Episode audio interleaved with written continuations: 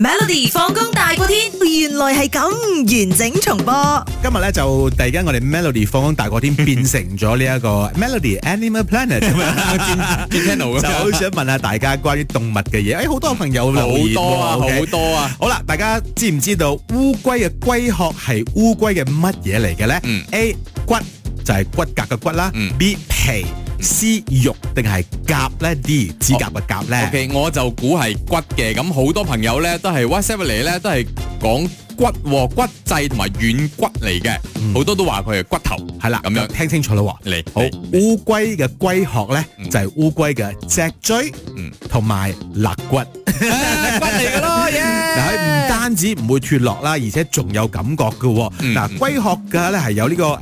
骨骨骼突化而嚟嘅，嗯而且烏龜嘅呢個龜殼咧，佢下邊咧就有好多神經線嘅。嗯當有人摸佢龜殼嘅時候咧，佢會烏 feel 到龜嘅係可以感覺到嘅。哦如果 OK 龜殼受傷嘅話咧係啊嚇係啊係啊，其實烏龜都會覺得窮嘅，所以唔好以為，哦所以除咗話大家話以為保護住佢嘅肉身啦咁樣嗯嗯，但係因為佢有神經嘅關係啦，係所以係咧係就千祈要好保護佢哋咯。同埋咧，我都曾經睇過一則新聞咧，就話啊好多朋友咧係買烏龜嚟放生噶嘛，嗯跟住喺個背脊嗰度咧用啲漆料咧係寫自己嘅名啊、寫福啊哦係係、寫壽啊嗰啲，其實對佢嚟講都係唔好嘅，因為嗰啲啊唔舒服咁嗰啲顏料會入去嘅，即係你講係骨啦，但係佢都有啲罅係入到去噶嘛，所以真係我哋要好好愛護動唔物，係就正唔好正如話齋咧，我哋話佢骨裏裏邊都係有神經線㗎啦嘛係啊係啊係啊咁你咪將你嗰啲漆啊塗喺你嘅皮膚當中，睇下有冇有冇有冇問題嗯你 先睇下有咯冇咁樣 feel 啦，係咯。啊所以唔好亂嚟啊！ 學到嘢啦，多謝晒翁老師。每逢星期一至五傍晚四點到八點，有 William 新偉廉同埋 Nicholas 雍舒偉陪你 Melody 放工大過天，陪你開心快樂閃閃閃。